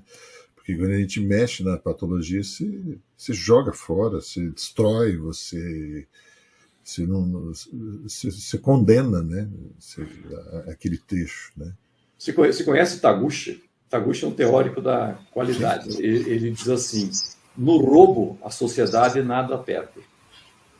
Quando eu faço um defeito, a eu jogo fora um recurso, no nosso caso não renovável. A sociedade perde. Portanto, o defeito é pior do que o roubo. Do ponto. Está no livro do Taguchi, tem um livro é. que é um livro que ele explica aquelas, aquelas matrizes L de, de qualidade. Né? Então, eu, eu, é uma coisa bem moralista, assim, bem japonês. Né? Uhum. A falta de qualidade é pior do que o roubo. É verdade. Fantástico. É uma bela conversa, hein, professor? Me permita uma pergunta aqui, como eu estou me sentindo na graduação, assim, ouvindo a, as aulas lá no início da graduação. É... Não, não, eu, uhum. eu, eu sempre fui um apaixonado pela escola, eu acho que a escola é, o, é a maior inspiração que ele tem na vida, né? Então, e, a, e, a, idade, né, 17, 18, 19 anos, né? É... Como, é que o, como é que o professor vê o jovem estudante da graduação como é que a criatividade dele é despertada hoje pela graduação no Brasil? É difícil. né, é, eu acho, é, nesse momento, a gente está recebendo do aula para o segundo ano de engenharia, gente que está no segundo ano de engenharia que não conhece ninguém da sua turma, tinha vindo para a escola por duas semanas. Então, é muito triste. Né? Eles, eu, a gente com dois anos de engenharia tinha uma rede de amigos, né? É amigos que a gente leva para a vida toda, né? Uma rede de relacionamento. A universidade não é só assistir aula, né? É muito mais do que isso, né? É, eles perderam isso. Olha, eu acho assim, os, os, os alunos, é, para mim, sempre tem um pouco de tudo, tá? Em qualquer turma, né? Sempre tem as pessoas fantasticamente motivadas, né?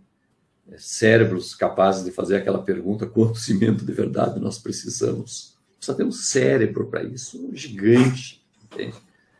E eu tenho as pessoas que não estão motivadas, né, no outro extremo, que estão ali, talvez para satisfazer uma vontade do pai ou da mãe, né? E tem uma grande maioria que só quer passar. Né? É, a gente procura dar um curso bastante aplicado, né? mas bem fundamentado, porque se eu ensinar eles formular o concreto como é formulado hoje, quando esses meninos saírem da escola daqui a três anos, eles vão estar obsoletos. Eles precisam entender outras coisas, tá? Uhum. E então mas tem uma grande parte que quer passar a pegar o diploma. No Brasil, o diploma universitário substituiu a nobreza, o título nobiliário. Não existe muita correlação entre conhecimento e diploma. E eu digo mais: boa parte dos engenheiros formados faz uma, uma declaração solene no dia da formatura: nunca mais vou estudar. Vocês devem ter ouvido isso, ouvido isso de colegas. E eu garanto que a maioria deles cumpre. Talvez seja uma das poucas promessas que cumpre. Nós temos uma barbaridade no Brasil, que é o CREA e o CONFIA, onde o cara se forma, tá? recebe atribuições porque assistiu aula, né? uma cadeira de pontes, é, são 60 horas de aula, é uma semana e meia de trabalho. Ele sai com a atribuição de projetar ponte porque ele assistiu 60 horas de aula. É. Nenhum país decente do mundo faz isso. Segunda coisa, ele sai com essa atribuição para a vida. Nenhum país do mundo civilizado de engenharia, o título vem com a graduação, a autorização para exercer atividades de risco vem com a graduação, ela é adquirida, tá? se demonstrando capacidade e competência. E a segunda, a manutenção do, do credenciamento no CREA depende de demonstrar que frequentou e participou, participou de programas de atualização contínua. O nosso mercado de livros, de materiais de construção no Brasil é zero, não vale a pena fazer. O Ibracol não consegue pagar o livro do Meta, que é um livro um pouco desatualizado, mas fantástico, que o Meta não cobra nada, não cobrava nada, faleceu o professor Meta. Paulo Monteiro não cobra nada. Tá? Então, é, é, é essa é a nossa grande maioria. Esse é o drama do Brasil. Tá? Esse é o drama do Brasil. E nós temos uma minoria. Eu, eu falo para a minoria, eles me encantam. Eles me fazem as perguntas, brigam, discordam. Tá? Acho que a questão ambiental motiva bastante eles. É, eles não estão motivados para a política, porque eles acham que a política é uma coisa suja. Isso é um problema, porque é, não existe democracia sem política, não existe democracia sem acordo, sem convivência, sem mediação. E os políticos têm um estômago diferente do nosso. Tá? Talvez no Brasil, muito exageradamente né, é, domesticado, né? mas esses caras são importantes. E, e, mas eu acredito, assim, é, acho que eu não acho que tem, ah, o pessoal fala uma grande revolução, esses caras não querem mais ter carro. A, na, a Poli mudou bastante, a gente tem muito aluno entrando por cota, né? E eu, o cotista, eu acho que ele é bem mais motivado. Ele vê ali uma oportunidade de mudar a história da sua família. Eu tenho muitos alunos que são o primeiro, a primeira pessoa a, a, a entrar na universidade, estão entrando na Escola Politécnica da USP, que é a mais cara escola de engenharia do Brasil, tá? que tem um certo peso. Né? É, é, é, aluno que é filho de faxineira, né? Eu tive um aluno que foi filho de faxineira do prédio da Civil, uma terceirizada super pobre. Olha só. Coisas incríveis. Esses caras são muito diferentes, tá? Eles se matam, eles começam atrás, e todos os estudos da USP mostram que no final eles são não se diferenciam dos outros. Então, mas eu me, eles são muito interessados, eles são muito comprometidos, eles eles não eles mudaram muito a escola. A gente tem na, na Poli a gente tem duas coisas interessantíssimas que são os, os cotistas e o pessoal da FAO-Poli. A gente tem um programa onde alunos da Poli vão para a FAO e alunos da FAO vêm para a Poli. E essas pessoas são incríveis. A arquitetura tem alunos muito mais. O professor de arquitetura é muito mais feliz, os alunos são muito mais motivados. Eu acho que o ciclo básico mata a curiosidade do engenheiro. Mata. Mata, né? É verdade. Mata. Né? Aquela coisa sem aplicação. O cara que vem para a engenharia que é fria, né? de matemática, mas eu gosto mais de resolver problemas reais da vida com matemática. É. Né? estatística com bolinhas vermelhas e amarelas e verdes, francamente. Ah, né? é. Estatística é uma ferramenta. Então, Fantástico. eu não sei. Né? Então, eu gosto. Assim, é, eu tenho esperança na humanidade em geral e, por consequência, nos jovens. E eu acredito que a, quem faz o mundo são as lideranças. E as lideranças são as pessoas que têm aquele algo mais, aquela motivação, aquele compromisso com a sociedade, né? aquela vontade de melhorar e, que, e de ajudar os outros a melhorar. E eu, eu, eu continuo encontrando uma parcela interessante de alunos. Eu dei aula hoje de manhã tal. Né? A gente vê a cara deles lá, é muito legal. É, e de onde veio esse, essa tua paixão por isso, André? Esse teu desejo, né, por essa essa ah, área. Né? Lá, área cara, você, é, você põe a gente para pensar, né? É. Não sou um professor muito bom, tá? É, porque me, por muitos anos a, aquela massa de alunos desinteressados da graduação me desmotivava. Eu gostava de dar aula de pós, sempre gostei, não gostava da graduação. Aquela coisa, quero passar 5 a 10. Isso para mim é um horror. E aí depois, coisas tipo essa menina que faz essa pergunta, tal, né? E outros alunos assim eu passei a me preocupar com aqueles, aquela porcentagem de alunos motivados. Tá? Por que, que fui dar aula? Bom, porque meu pai e minha mãe eram professores. É, é o negócio da minha família, por assim dizer, professores do primeiro, primeiro e segundo grau. Minha mãe, primeira série, primeiro grau a vida inteira, alfabetização. E, eu, eu, trabalhei em obra nos últimos dois anos, quando fazia ensinos. Tocava obra grande e tal, né? E, e e, e assim, operário desmaiando de fome. Na época não tinha refeição, não tinha nada, né? Era um negócio muito duro, né? De, no meio de condições de trabalho. Falei, um não quero mais trabalhar com obras, isso não é o meu negócio. Tinha pensado fazer um curso público. Aí o Alberto Tamanha, um professor da, da URIX, que foi diretor da escola, um argentino, falou: vai fazer mestrado, você vai, tira isso de letra. E eu fui fazer mestrado na, na, na... E aí você faz uma carreira acadêmica tal. Você, você dá certo para esse troço. E, mas não fazem estruturas, porque estruturas, elementos finitos, resolve tudo, o negócio é fazer. E eu, foi isso que eu fiz, fui fazer mestrado, né, graças ao professor Tamanho. E, e, aí fui ficando, os padres me convidaram para dar aula na Unicinos, eu era um moleque de 24 anos de idade, dando aula para cara mais velho que eu. Eu era um incompetente, péssimo de relacionamento humano e tal, né? Assim, conhecia porque eu estudava, mas não, né? demorei muito para aprender a, a, comunicar as coisas, né? As coisas que para mim eram óbvias e iludantes.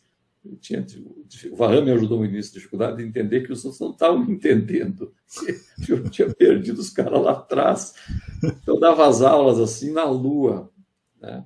Enfim, eu, hoje eu acho que eu gosto de dar aula, tal, né? embora o que realmente me preocupa é a parte de transferir o conhecimento que a gente está gerando para a sociedade. É isso. que me preocupa. Mais do que as aulas. Desculpa os alunos, mas. Não, fantástico. É, é, isso, é, isso é a nossa engenharia, né, Paulinho? É, a gente não pode só se focar nos alunos, né? Ou só na nossa expertise dentro do nosso mercado, né? Isso não tem sentido. A engenharia não é para isso, né? A gente tem que pensar é. na que a gente está devolvendo para o mercado. Social, né? Nós temos uma, uma, responsabilidade social. Sim, é, é por isso que eu gosto dessa ponte, né, Você me conheceu na ponte. A universidade, eu gosto de pegar a informação da universidade, levar para o mercado, pegar a, a, dúvida do mercado, a ansiedade, a dor do e mercado. Isso é, e, e, essa, e essa ponte que você faz, ela é fundamental. Hoje eu estava discutindo na, na USP a USP está muito interessada em melhorar ligações. Ah, nós temos que derrubar os muros e nós temos que criar um, em cada área uma metodologia de descobrir quais são os problemas importantes.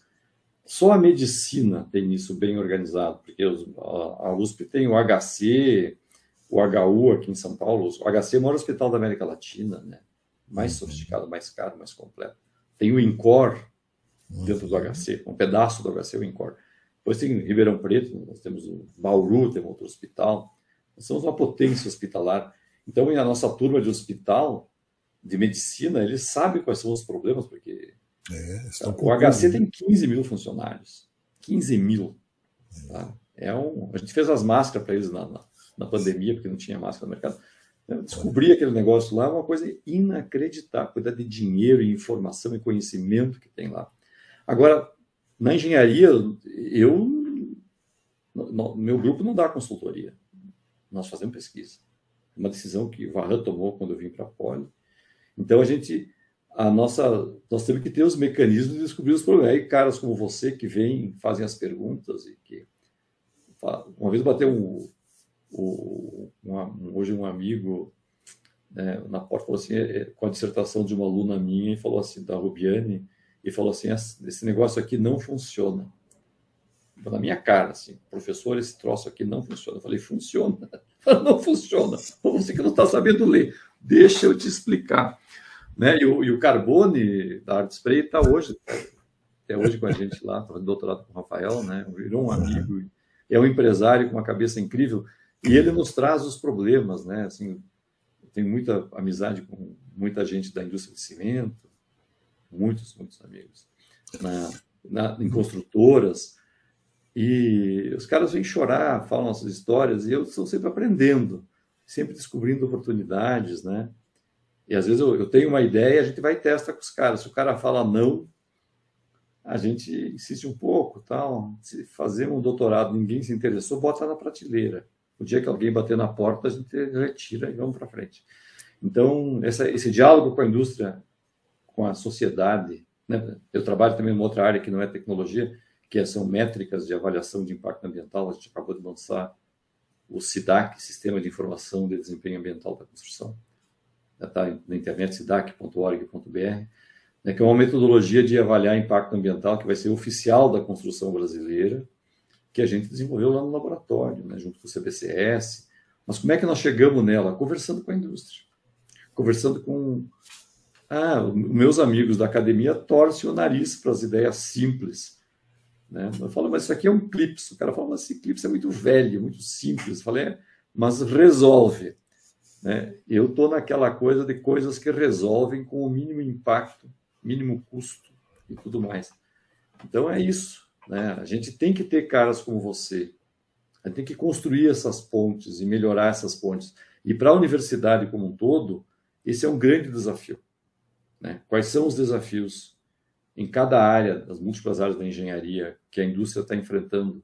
Nós fazemos muitas pesquisas que não resolvem problema nenhum, a não ser dar o título. Mas isto é um problema da universidade, também é um problema da sociedade. É o problema dessa falta de comunicação.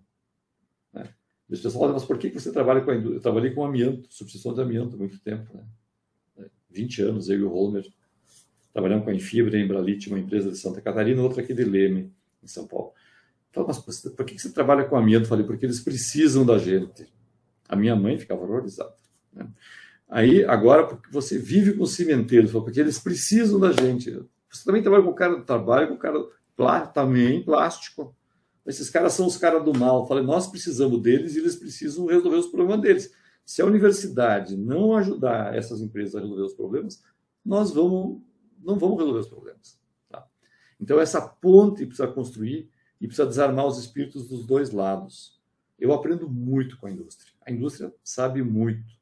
Vocês veem coisas, a gente imagina problemas que não existem e vocês veem problemas que nós achamos que não existem. Se a gente conversar, eu deixo fazer pesquisa inútil. Tá? É isso. Né? E vocês vão ter que ouvir umas ideias malucas do tipo: vamos tirar cimento do, do cimento, cimento do concreto, que vai dar certo. Os caras falavam para mim: olha, você vai aparecer boiando no Rio Pinheiros. Eu falava: olha, a indústria cimenteira hoje é a nossa maior cliente. É.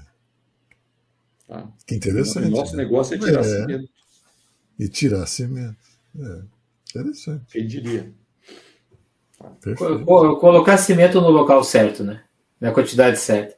Sim, mas do ponto de vista da indústria, quando eu é. comecei a precisar tirar cimento, os caras falavam que eu estava tava louco. A indústria, as primeiras pessoas a me entenderem e a, me, e a ouvirem, eu com essa ideia, eu fui por muitos anos, né, é verdade. de inovação global da Holcim, que é o cimenteiro do mundo. Né? É, eles estavam, estão, e hoje eles estão com produto no mercado. Eu não tive nada a ver com o desenvolvimento do produto em si, não tive contato de pesquisa com eles, mas no processo.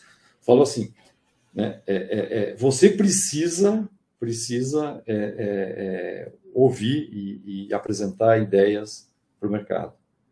E você precisa criar um ambiente de confiança. Tá? Que a gente, eu acho que falta muito no Brasil. Né? Falta muito no Brasil. Falta também um ambiente de respeito a universidade acha, o professor universitário acha, ele está sempre falando com os alunos, que não sabem muito, tá? Na área, o aluno entra na minha disciplina de materiais de construção, alguma dúvida sobre cimento, eles não têm dúvida nenhuma, eles não pensaram no assunto, eles não têm competência para ter dúvidas. Então, eles são super confiantes. Eu falo, ó, faxineira aqui sabe fazer concreto, vocês não sabem. E a faxineira sabe, eles não sabem. E a gente vai construindo conhecimento. Tá? Então, isso é um, uma coisa que eu acho super importante é você saber o que você não sabe. Tá? E, a, e, e, a, academia tem um problema de achar que sabe tudo. Se me botar para operar uma fábrica de cimento, a fábrica de cimento vai falir. Eu sei muito de química de cimento, eu sei como é que captura, como é que reage, mas eu não sei operar uma fábrica de cimento. Eu não sei. É melhor pegar um cara da Votorantim que talvez não entenda como funciona a química. Agora, se você botar o cara da fábrica para fazer P&D sozinho, ele não vai avançar porque ele não conhece algumas coisas que a universidade conhece. Ele não tem os nossos laboratórios. E é dessa sinergia é que nasce a inovação, que tra pode transformar as ideias da universidade em produtos novos e soluções para a sociedade. Né? É um pouco que eu acredito que está faltando no Brasil hoje. Né? A gente disse assim, nem o cimenteiro sabe tudo e nem o cara da USP sabe tudo, tá? Eles sabem muito de uma coisa, a gente sabe muito de outra. Quando a gente se une, uma coisa mágica acontece. Surgem soluções que, pode, que podem ser utilizadas no mercado e que são novas. E é aí que a sociedade gera riqueza. E é aí que nós vamos conseguir sair do buraco, né? que, por exemplo, mudanças climáticas, baixa produtividade, é, por isso gente construiu o Hub, né? Eu sou odiado por muita gente porque tenho um relacionamento íntimo com os cimenteiros, né?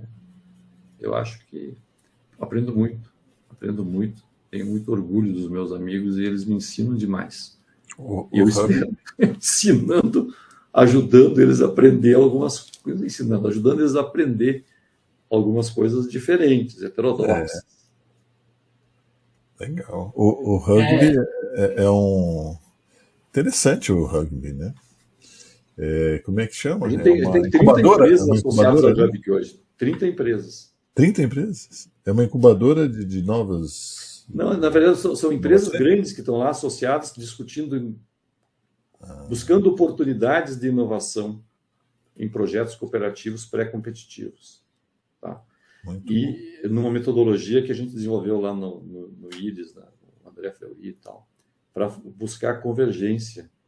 Então, fizemos reuniões com 80 pessoas online durante a pandemia E hoje estamos começando três grandes projetos de inovação que envolvem 30 empresas. Quais seriam? Você pode comentar? Ah, não, não, não, o contrato não está assinado ainda. Depois que ah. assinar, a gente faz um. Mas assim, você entra no Hub que tem a lista dos, dos partícipes do Hub, que é público, tá? tá? Não, vou, não vou lembrar dos 30, tá? Uhum. Mas a gente tem. É, e aí, uma parte grande desses caras estão participando desses projetos, que foram criados coletivamente, professores universitários, é, enfim, num ambiente onde as, as, empresas foram se organizando e nós vamos sair com projetos que eu espero vão ajudar a melhorar a construção. Envolve inteligência artificial, cimentos de baixa pegada de carbono, produção digital, impressão 3D. Né?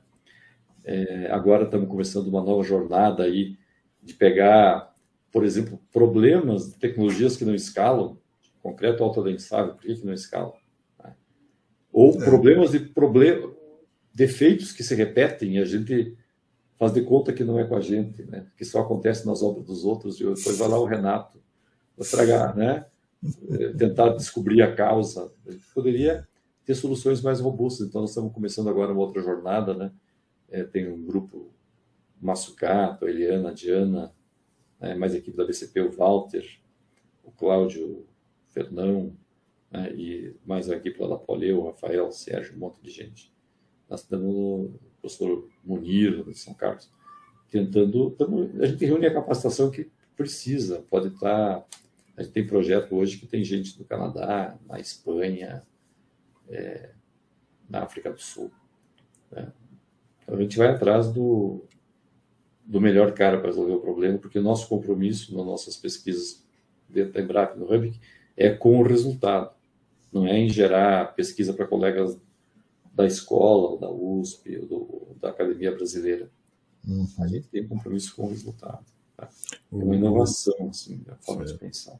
Ezequiel Mesquita está perguntando de biomassa. Entra também no, no Hub?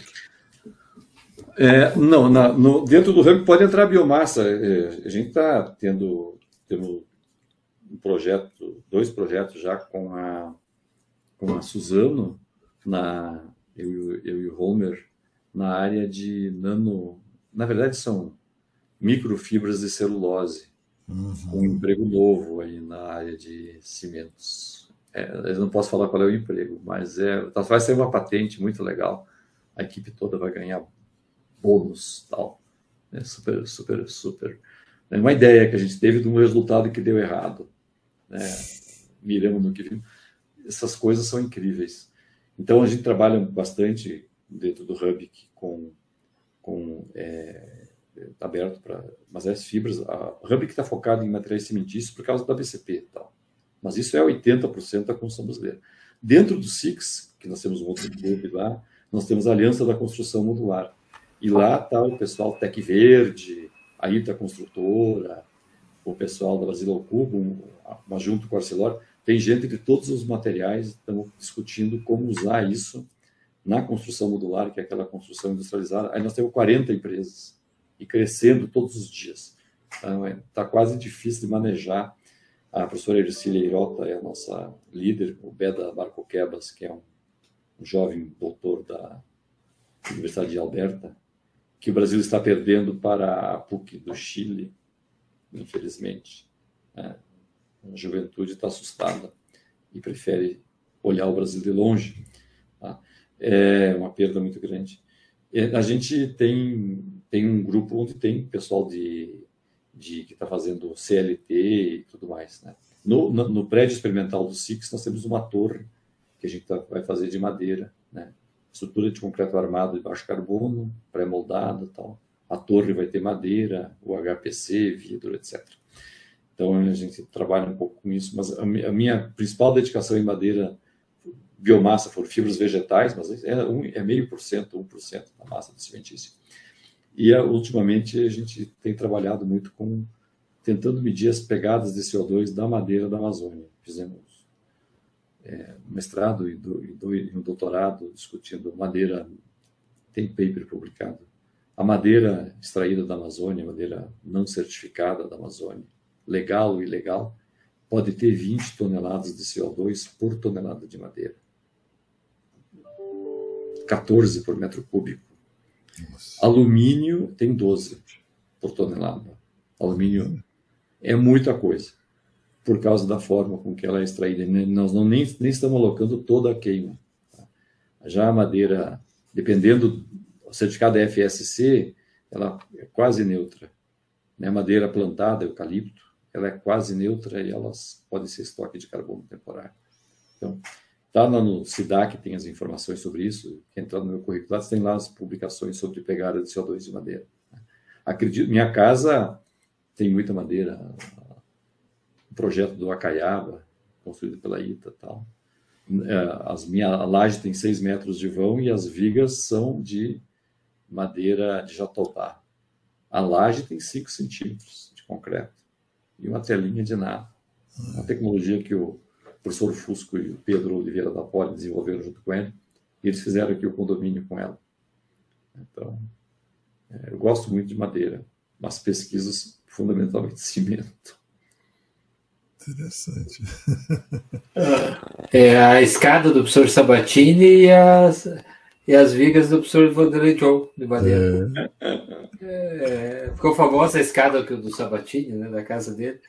É, mas veja, nós, nós, temos, nós vamos ter que aumentar o uso da madeira na construção. Tá? Nós estamos aqui nos trópicos, nós temos cupim, temos apodrecimento da madeira. Tá? E temos o problema, a madeira da Amazônia, se não for FSC, FSC de muito, porque tem muito FSC falso no mercado. É, é, ela tem grande pegada de CO2. Eucalipto é a melhor jogada hoje, tá? se alguém pudesse selecionar.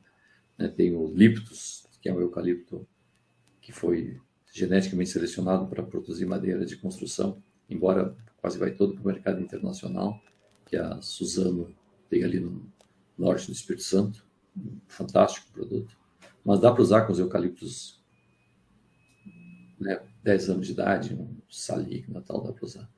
Então, é, não vou ter que comentar. Mas veja, a madeira hoje está estagnada no mercado brasileiro, o número de casas tá, de, de madeira está constante desde a década de 60 e, a, e o estoque triplicou, quadruplicou. É, é, ela vai crescer um pouco, mas ela não vai substituir uma parcela significativa dos materiais cimentícios do aço. Eu não tenho onde plantar. É, se, se eu, eu, tenho, eu, tenho, um amigo, Steve Currell, da, da Universidade de Leeds, na Inglaterra, calculou que eu precisaria três planetas Terra com plantação de madeira, com a produtividade do eucalipto brasileiro, que dá uns 40 toneladas de biomassa de hectare por ano, captura 90 toneladas de CO2 por hectare. É quatro vezes mais produtivo que o que é original australiano. É, precisaria de três planetas Terra plantados com eucalipto para, se eu quisesse trocar todos os materiais de construção por madeira. Nossa. É uma conta meio de padaria, assim. E aí precisaria resolver o CO2 das naves. O Elon Musk ficaria feliz né, com esse, esse negócio. Está chegando. Tem muito CO2 ali no, no lançamento, né? muito bom.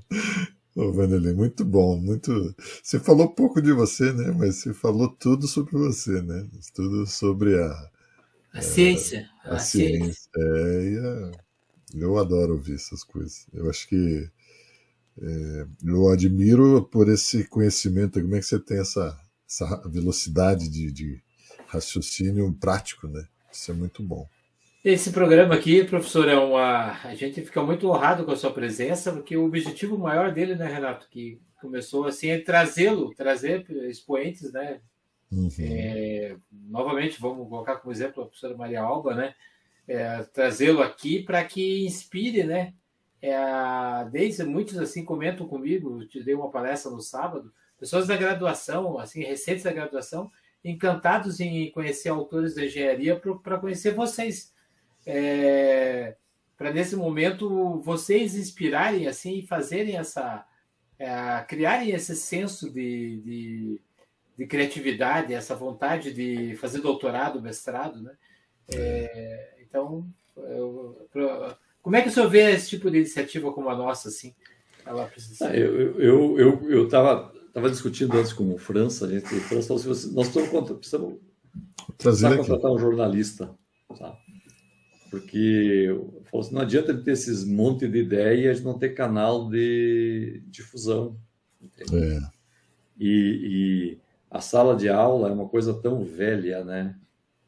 Eu me sinto tão obsoleto dando aula. A gente hoje faz aula muito interativa, bota QR Code com quiz e tudo mais, mas é tão passivo, né? É. Então acho que acho que, que é, aproximar a ciência da sociedade brasileira é uma coisa fundamental. E para mim tem essa, esse esforço de difusão que vocês fazem, né? e que não, o pessoal acha que a universidade tem que fazer, mas eu acho que ela tem pouca credibilidade. Quando eu divulgo a mim mesmo, é, vira propaganda. Vocês fazem uma editoração, vocês são, vocês pensam, selecionam, né? Dá uma credibilidade extra para o trabalho. Então, o tipo de coisa que vocês fazem, para mim, é essencial. É, é, nós precisamos, o Brasil precisa gastar melhor o que é investido em ciência, é, aproximar a ciência da sociedade e das empresas. E isso nós temos que fazer com sem pessoas que façam essa difusão e que, enfim, coloquem os engenheiros os cientistas em contato com a realidade, né? Isso não vai acontecer. Então, eu aprecio muito que esse bom. tipo de iniciativa de vocês e, e acho muito. tem todo o meu apoio. Eu não sei muito como eu posso apoiar, mas estamos aí. Só a sua presença, sua presença. é, porque é um, é um projeto assim desapegado, vamos chamar assim, é, de quem é apaixonado pela profissão, pela, pelo ato de fazer engenharia, né? E ah, é, talvez, talvez nós sejamos um percentual que jurou não parar de estudar ou de não se vender, não se prostituir no mercado, né? Mas existe essa sociedade de engenharia alternativa, né? Nós brincamos, chamamos, né, Renato, de boa engenharia, né? A boa engenharia de guerra, né? Ah, então é para nós é um prazer, né, Renato? Temos nos divertido bastante. Ouvi-lo está tá sendo uma delícia. Sim. E, então, e, eu, é, e assim, eu, vocês mesmos têm incentivado outros, né? Porque a Paula Helene, Maria Alba, a, a própria Maria Angélica e, a, e o, o, Roberto de Souza já. Hoje ele já, já sinalizou, viu, Paulinho? Tem dois anos que eu estou convidando ele aqui. Dois Você anos vai não, trazer né? o Bob, mas isso aí. O Bob. Pede um patrocínio para o CTE é, já, já, vocês. Ó, já trouxemos os dois eh, fundadores com ele, falta ele, né? É, é Maria Angélica, hoje, né, né Maria Angélica, né? E Vanderlei John, né? Vanderlei John. É. é. porque ele é uma pessoa que a gente. É, o Varran. O Varran, se me ajudar, queria trazer o Varran aqui também, para o ano que vem, né? Que se você convidar ele, Renato, ele vai. Tenho certeza que ele vai aceitar, é uma grande cabeça. É, a, a, ideia é justamente. Do, gerou, gerou algumas brincadeiras entre nós aqui, né? Uma delas é de convidar o Woody Allen, né, para fazer Meia-Noite na Poli, né? A fazer um filme, né? É, então, eu tenho muita curiosidade. Eu, sou, eu, eu sou um grande fã do Woody Allen, né? Então, então a gente fazer. Aí sim, daí o, o Roberto patrocina a contratação do Woody Allen para fazer o filme meia-noite na Poli, né? Ou, ou o que você sugere? Meia-noite na Poli ou meia-noite no IPT? Olha, eu estou muito. Eu saí do IPT em 96, né? E, e eu, é uma grande instituição, mas eu acho que a, a universidade tem uma coisa que o IPT não tem, que são os jovens a, a força de pesquisa nossa são os doutorandos, mestrandos, né? É dia primeiro chega uma nova, do, nova pós-doc, né, que a USP está contratando com o dinheiro da USP, porque não tem mais bolsa. Em outubro vai vir mais uma. Tem doutorando para. Então sempre tem uma injeção de gente nova. Tá? E, e, gente nova é desorganiza. Gente nova é, desestabiliza, né? Oxigênio. faz pergunta idiota, e tudo isso faz com que a gente avance. Né? Então, eu acho que vamos fazer na Napoli. Ah, e, o, prédio da Civil está meio que caindo há uns muitos anos, né? então dá até um certo clima de terror que pode atrair muita gente. Então, nesse, nesse momento descontraído assim, do, do episódio, que eu acho importante, é, vocês perceberam né, que existe um buraco no Brasil que é a produção literária. Né? Ah, o nome do programa é Autores da Engenharia. Né? É, me, pergu me perdoe a ignorância do sulista aqui, não, eu não sou o sulista que foi para São Paulo, né? fiquei, fiquei por aqui. É, a gente percebe uma dependência por anos da Pine, por exemplo, hoje poucas né, editoras, né? É, como a cabeça do Brasil, assim, pensante, que o senhor faz, representa, poderia criar um, um, uma nova maneira de, de incentivar a, a literatura técnica no Brasil? Olha, eu acho assim que é, o livro teria que ser pensado para o mercado mundial, senão não vale a pena. Tá? É uhum. É difícil. Tá? Escrever um livro padrão mundial, é, estando no Brasil, não é fácil. Falando de engenharia. Tá? Dá para fazer. Né? A Elsevier está no Brasil e a, a, Springer está no Brasil, que é dona da Nature. Então, para mim, conhecimento, engenharia não é uma coisa brasileira. a única coisa que é só brasileira que eu gosto é jabuticaba. Todo o resto que só tem no Brasil, eu fico, Ih, esse troço não está muito bom. Enfim, mas é, eu não acho que o Brasil seja excepcional em qualquer coisa, nós somos muito normais. Tá? Então, essa, é, eu acho que a gente deveria. É, é eu, nós hoje publicamos essencialmente em periódicos. Né? Tanto tenho publicado no periódico do, do essas coisas de cimento, CO2.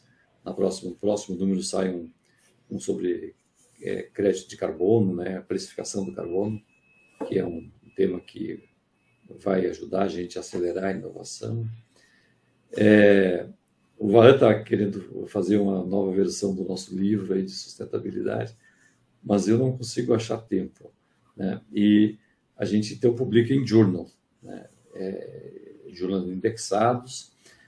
E, ah, ah, vocês são snob, porque a CAPES quer. Veja, quando eu submeto um artigo para um journal indexado, ele vai ser analisado por dois ou três especialistas de alto nível. Eu aprendo muito, eu aprendo demais. Eu, o artigo melhora enormemente. Algumas vezes o cara diz não e eu fico feliz, porque eu sei que está errado. Eu tive uhum. acesso a conhecimento avançado, gratuito. O cara levou horas lendo o meu artigo e criticando ele e eu respondo, e o cara vem. Então, é, a gente tem publicado cada vez mais em journals. Né? Tem, não sou só nós, é, quase todo mundo, né? é praticamente obrigatório. E eles têm um acesso legal, meio fácil, meio difícil, mas tem o, o como é que é o, SAI, tem um site aí de uma russa que, os, que você consegue baixar qualquer paper, quase qualquer paper de graça, tá? É o SciHub, scihub.se de Suécia. Sabendo o DOI do artigo, você baixa ele na hora. Eu às vezes uso porque é mais rápido que logar no sistema da USP, da CAPES. Qual é a senha? Loga, baixa, entra lá, baixa e resolveu. Então a gente publica lá, tá? Eu acho que a, a solução para a engenharia brasileira, eu não sei, também não sei se, se as, as, publicações antigas vão sobreviver no longo prazo. Né? Eu, por exemplo, não compro mais livro. Eu tenho, eu tenho Kindle, tenho um tablet Windows, que é meu computador do dia a dia, onde eu boto os meus PDFs, onde eu anoto com a minha caneta e tudo mais. Então, a coisa da publicação está mudando, está mudando. Tá? Eu não sei exatamente o que vai acontecer, mas eu acho que a engenharia brasileira precisava entrar num ciclo virtuoso de valorizar conhecimento. E isso necessariamente passa por Confia exigir atualização das pessoas. É, eu, eu estudo todos os dias da minha vida, tá? sempre. Posso estar entupido de coisa. Estou lendo coisas nada a ver, estou olhando. Porque é isso que me mantém vivo e mantém a gente atualizado. Né?